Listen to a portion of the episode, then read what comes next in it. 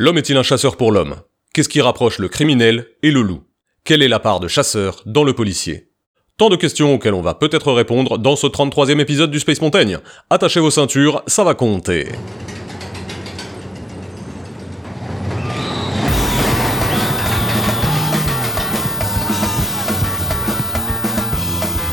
Attends, c'est une prise de tête d'un autre monde. D'un autre monde.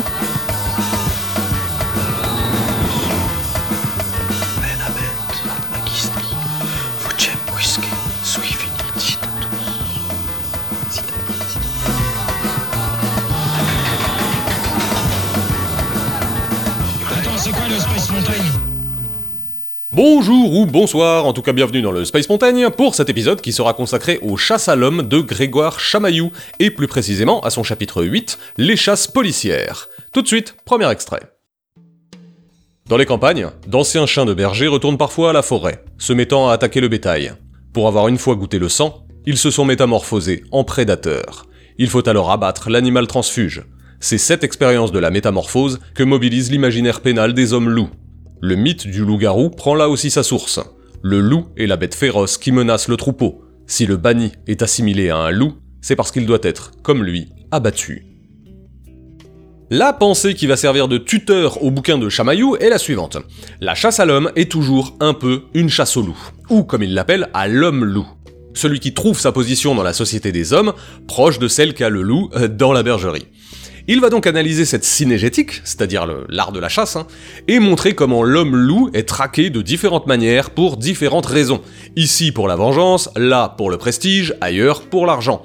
Mais ce qui va surtout nous intéresser ici, c'est la manière dont l'homme-loup est chassé par la police. L'homme est un animal chasseur, mais il n'est aucune proie qu'il suive avec autant d'ardeur et de persévérance que son semblable. Ce goût se manifeste d'une manière si caractéristique chez certains individus, du moment où ils sont entrés dans la police, qu'ils se trouvent naturellement indiqués pour ce service spécial. La police, c'est l'institution chasseresse, le bras chasseur de l'État, chargé pour lui de traquer, d'arrêter et d'emprisonner. Le policier serait donc le chasseur urbain chargé de traquer l'homme loup. Mais avant de commencer, petit détour. Savez-vous d'où vient la police? Ah, Ou plutôt, de quand vient la police? Personnellement, je ne m'étais jamais vraiment posé la question, hein, avant que l'on me réponde il y a seulement quelques années et que je n'avais strictement rien demandé, car enfin la police, bah c'est un peu comme les poignées de porte, on a l'impression que ça a toujours existé. Que nenni point du tout, la police c'est comme les poignées de porte, c'est très récent. Avant, il y avait l'armée. Et c'est tout. Bon, l'armée sous plusieurs formes et selon plusieurs organisations, hein, bien sûr, mais elle était suffisante car elle garantissait la sûreté des personnes et des États. La garantie que les gens ne seraient pas tués, en gros. Hein. Mais un jour, on décida de créer une nouvelle force, la police. Et pourquoi cela? Eh ben, je vous le donne en mille, exactement comme pour la poignée de porte, pour la sécurité des biens. Par exemple, celle qui est réputée comme la première force de police au monde fut la Marine Police Force d'Angleterre, et elle fut établie en 1800 afin de lutter contre le vol et le pillage des navires dans la rade de Londres. C'est amusant, non? La première force de police fut créée pour défendre des navires marchands. Pas des veuves et des orphelins, hein, des navires marchands, des marchés ambulants, enfin flottants en l'occurrence. L'armée assurait la sûreté des gens et des États, la police assurera la sécurité des biens et des statuts. Mais ce n'est pas le sujet sur lequel nous allons nous attarder ici, hein. nous allons plutôt nous interroger sur les rapprochements entre l'activité de police et la chasse à l'homme. Car il ne vous aura pas échappé que la police fait désormais autre chose que de défendre des navires, hein. elle traque des gens. Et si le criminel est l'homme-loup féral, le policier en est le chasseur légal. Problème, Chamaillou va décanter trois contradictions inhérentes au métier de police. La loi comme entrave, le voyou comme proche, la prison comme incubation. Allons-y dans l'ordre. La police en tant que pouvoir de traque se présente comme l'instrument et la servante de la loi. Mais le problème est que, loin de naître comme une application seconde de la loi ou comme une instance originairement subordonnée à elle, le pouvoir synégétique dont hérite la police moderne s'est très largement développé hors du cadre judiciaire qui le justifie désormais. De sorte que si la police rend officiellement raison d'elle-même par une référence constante au droit et à la loi, elle y demeure pourtant, dans sa pratique, largement aveugle. Cela peut sembler contre-intuitif hein, de penser que la police est aveugle au droit et à la loi, mais pourtant c'est presque une condition de son exercice. Elle ne pourrait en fait même pas travailler si ses membres respectaient scrupuleusement le droit et la loi. En enfonçant le clou, on pourrait presque dire que la police n'a aucun usage du droit. Il ne sert donc à rien de lui infliger une fastidieuse instruction juridique, vu qu'au final, pour exercer son métier de chasseur d'hommes-loups, elle n'a guère besoin de connaître que les limites de la loi. Et c'est pas moi qui le dis, hein, c'est Alphonse Bertillon, le créateur de la criminologie moderne. En gros, la police n'a que faire de la loi. À part peut-être savoir ce qui lui est rigoureusement interdit, mais entre le savoir et ne pas le faire, hein, c'est que la police comme pouvoir de poursuite ne traite pas avec des sujets de droit, mais avec des corps en mouvement, des corps qui s'échappent et qu'elle doit attraper, des corps qui passent et qu'elle doit intercepter.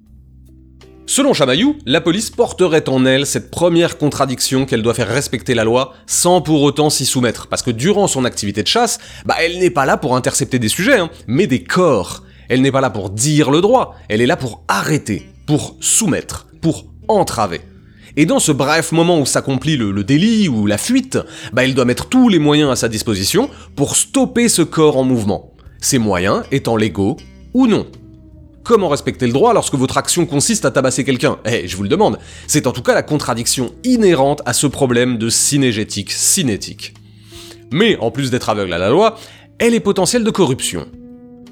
Le problème de tout le 19e siècle, c'est d'abord l'inquiétante proximité de la police et de la délinquance. Pour traquer les criminels, il faut non seulement les connaître, mais s'identifier à eux, se fondre dans leur milieu, leur ressembler jusqu'à s'y méprendre. Un jeu de miroir entre flics et voyous, une affinité secrète du chasseur et du chassé, qui vont jusqu'à échanger leur visage. Car la police ne respecte pas non plus scrupuleusement la loi lorsqu'il s'agit de se fondre dans la délinquance, hein. lorsqu'il s'agit de se faire passer pour un trafiquant, lorsqu'il s'agit de faire sortir un indique, lorsqu'il s'agit d'avantager telle personne au profit de telle autre car cela servira une traque. Bref, les frontières sont poreuses. Elles le sont physiquement, comme il l'écrit, hein, le policier devient un voyou en attitude, par le langage, les habits et les habitudes. Je peux vous dire qu'ayant assisté à plusieurs opérations de la BAC, bah, il est souvent difficile de savoir qui est le flic et qui est le voyou au premier coup d'œil. Hein.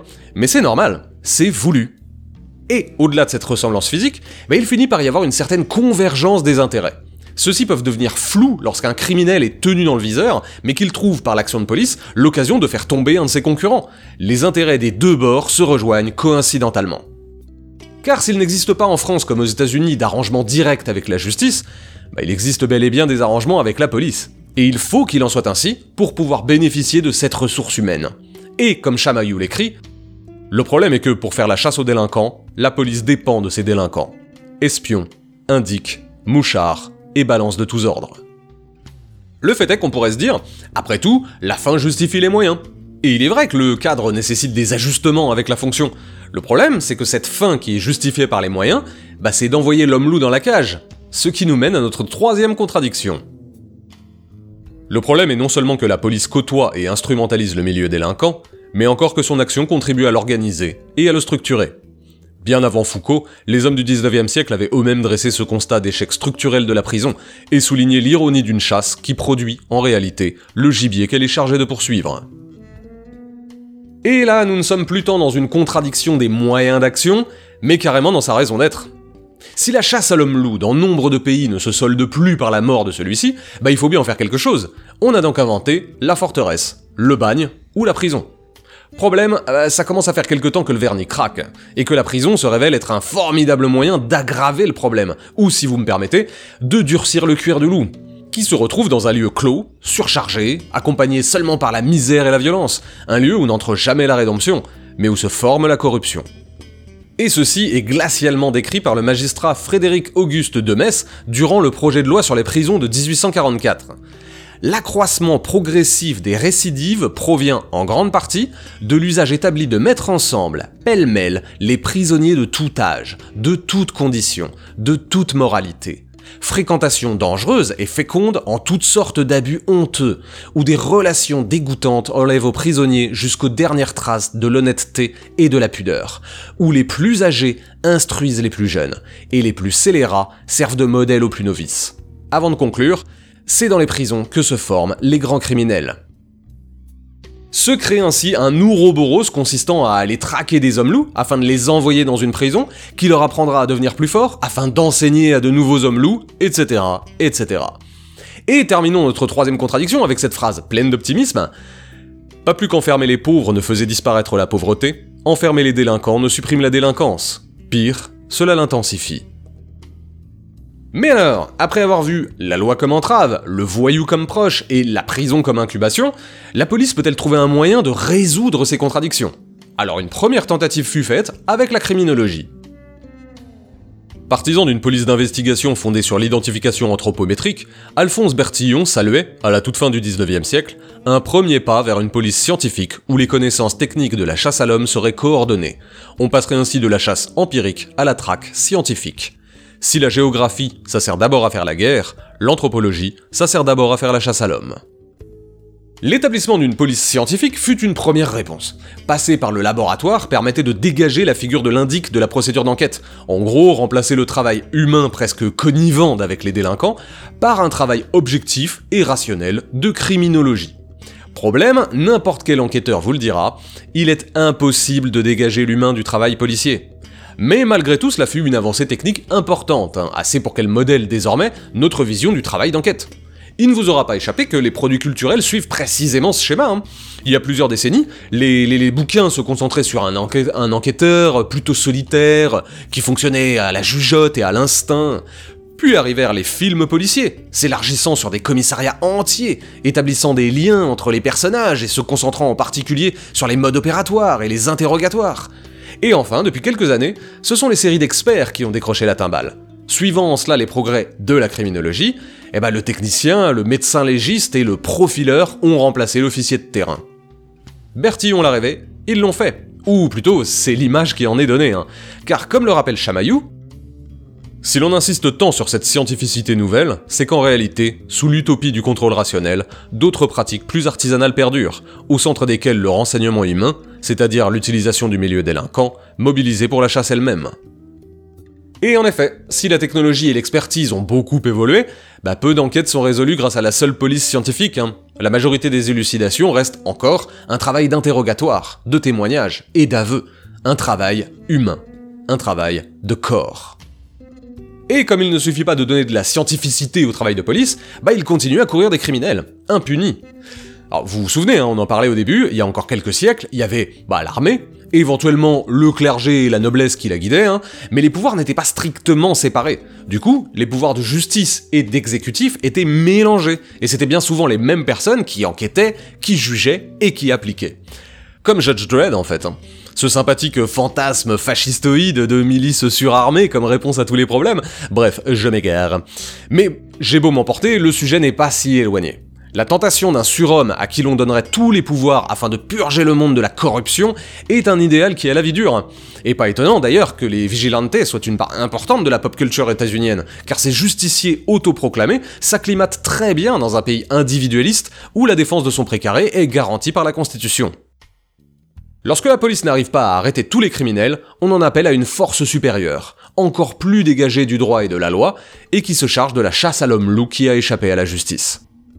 Car, comme l'écrit Chamaillou, d'où cette antinomie constamment mise en scène dans la fiction cinématographique contemporaine entre les exigences de la chasse policière et les principes de la loi. Pour être un chasseur efficace, il faut poursuivre en dépit de la loi, voire même contre elle. Je parlais de Judge Dredd, mais cela recouvre aussi Dirty Harry, hein, le personnage de, Clint Eastwood.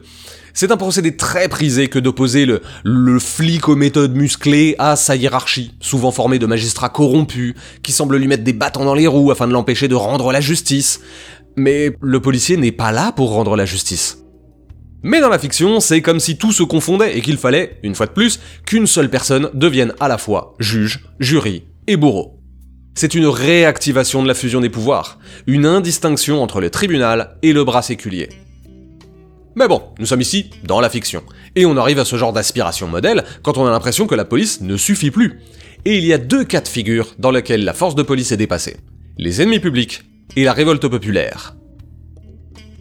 Dans le contexte d'un pouvoir de sécurité, la fuite insolente des bandits ou des terroristes équivaut à un camouflet autant qu'à une crise politique. Il signe un aveu de faiblesse de la part du pouvoir souverain, l'État admet publiquement qu'il ne peut, par ses seules forces, se saisir du fuyard. C'est une horreur. Pour le pouvoir politique comme pour la police, l'impuissance est un sentiment abhorré. Il y a donc peu de personnages aussi haïs que ceux qui narguent le chasseur. L'homme loup qui semble avoir les clés de la bergerie pour pouvoir y entrer et en sortir à sa guise. celui-ci attire autant le courroux des autorités que la reconnaissance des autres hommes loups. Celui-ci, c'est l'ennemi public numéro 1. Et Chamayou de citer les exemples de John Dillinger ou de euh, Jacques Messrine pour illustrer cette catégorie particulière d'hommes loups qui, en plus de violer la loi, font vaciller la force de police, et donc l'État, qui semble ne jamais pouvoir l'arrêter. En mettant ouvertement en échec son pouvoir de traque, ils commettent l'équivalent d'un crime de lèse-majesté. Narguer l'État chasseur, faire apparaître son incapacité sécuritaire alors même que la sécurité est devenue sa légitimation suprême, est puni de mort. C'est la raison pour laquelle ceux-ci sont abattus en pleine rue, alors qu'ils auraient pu être capturés. Bon, alors sur ce point, je suis un peu dubitatif, car que cela soit Dillinger ou Mesrine, ils étaient armés au moment de leur mort. On peut donc comprendre que les agents n'aient pas voulu prendre de risques et tirer sans trop de peine. En revanche, je le rejoins complètement sur le fait que se soustraire aussi longtemps et aussi fièrement à la traque les rend non plus simples cibles à attraper, mais cibles à abattre. En plus de s'être soustraits, ils ont ridiculisé la force de police et mis en lumière une faiblesse de l'État. Leur mort sera donc une vengeance et un avertissement bien plus signifiant que leur arrestation. Enfin, Chamayou aborde un dernier rôle de la chasse policière, la traco révoltée.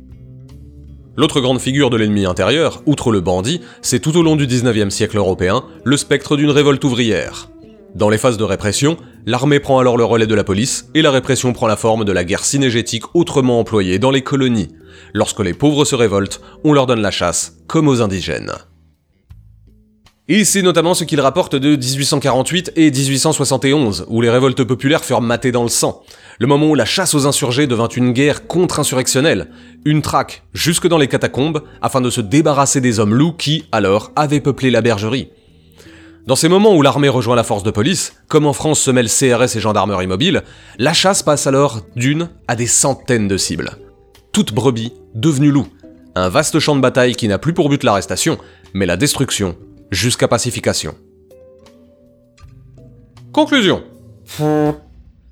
La police fut à l'origine créée pour assurer la sécurité des biens. Très vite, on lui confia la nouvelle tâche de la chasse aux criminels. L'ennui, c'est que cette fonction est contradictoire avec son activité même, la loi est une entrave, le délinquant est un proche, et la prison est un incubateur.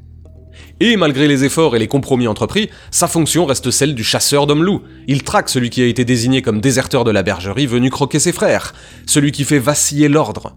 Et si l'activité de chasse peut sembler naturelle, et donc dépassée par le contrat social, elle est au contraire toujours là, prête à ressortir, car l'archaïsme n'est pas le révolu, mais le refoulé. Dans sa bergerie, le policier urbain traque les transfuges, les traîtres et les filous. Comme loin de chez lui, le berger alpin charge son deux coups pour aller chasser le loup. Merci à toutes et à tous pour votre oreille attentive, ou vos oreilles attentives si vous en avez deux. C'était le 33e épisode du Space Montaigne, consacré à l'ouvrage Les chasses à l'homme de Grégoire Chamaillou. En attendant le prochain, n'hésitez pas à réécouter les précédents épisodes, ils s'adressent autant aux loups solitaires qu'aux brebis égarés. Je vous retrouve très vite